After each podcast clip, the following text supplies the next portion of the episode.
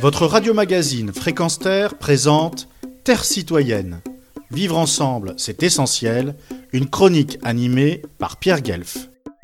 Dans son ouvrage Leur folie, nos vies, paru aux éditions Les liens qui libèrent, François Ruffin, tout d'abord journaliste, essayiste et documentariste, souvenons-nous de César de meilleur film documentaire en 2017 avec Merci Patron, avant d'être député, il fait état de cette élite arrogante, de ceux qui servent l'argent avant les gens, face aux citoyens, et à Greta Thunberg et ses copains-copines qui ont beau alerter, jouer les cassants de Davos à l'ONU, d'un contre-sommet à l'Assemblée, rien n'y fait. Certes, les dirigeants conviennent de l'urgence climatique, mais ils gardent le pied sur l'accélérateur. Croissance, croissance, croissance. Et d'expliquer. Face à la catastrophe écologique, demain, face à un péril climatique certes plus lointain que ce Covid-19, mais mille fois plus terrible, menaçant non pas 1% ou 2% de la population, mais tout le genre humain, usera-t-on de ces mesures hardies, intrépides, résolues? Ou reviendra-t-on au business comme habitude? Durant un certain temps, il y eut une petite lueur, un mince espoir en écologie politique qui, arrivé au pouvoir, ferait bouger les lignes. En France, après la catastrophique période Nicolas Hulot, on assiste à présent à un combat de coq pour celle ou celui qui se prétend le plus vert parmi les verts.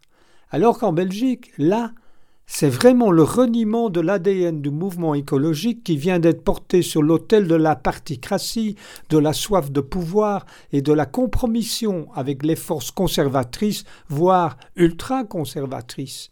Et mauvaise cerise sur le mauvais gâteau avec une multinationale. Que je vous explique. Il y a six gouvernements en Belgique, oui, six. Et du côté francophone, pas moins de huit ministres dits écologistes, trois au fédéral, un à la Fédération Wallonie-Bruxelles, deux au gouvernement wallon et deux au gouvernement bruxellois. Eh bien, tout ce monde vient de s'asseoir sur l'un des concepts de base de l'écologie, je cite le quotidien Le Soir, les coprésidents d'Écolo, Jean-Marc Nollet et Raja Mawan, défendent l'accord avec Engie. Gestion déchets, ils se félicitent de voir l'argent rentrer cash dans les caisses de l'État dès l'année prochaine.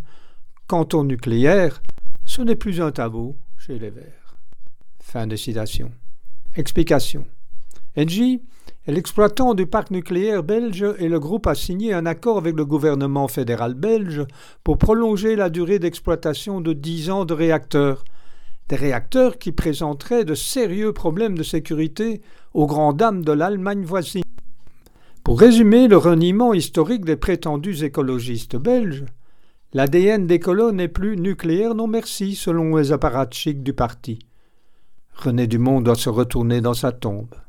J'avais déjà constaté cette dérive à un niveau moins élevé de la politique belge, plus spécifiquement à Auluy-Saint-Pierre, une importante commune de la région bruxelloise, quand, au nom de la pénurie de logements, alors qu'il y a pléthore de logements à restaurer, quelques 15 à 30 000 dans la capitale de l'Europe, la section locale des colos soutint activement la politique immobilière du parti autoproclamé Les Engagés, l'ancien parti chrétien, à savoir la destruction d'une immense friche, quartier dit des Dames Blanches, d'un îlot de maisons individuelles de potagers, d'un espace de verdure public, quartier du Chien Vert, au profit d'une bétonisation à outrance.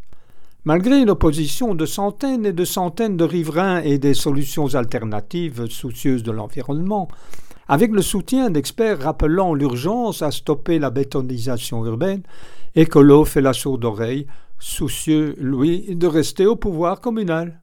Donc, tant au niveau national que communal, l'écologie politique, bassement politicienne à vrai dire, piétine ses racines profondes au nom justement de ceux qui servent l'argent avant les gens.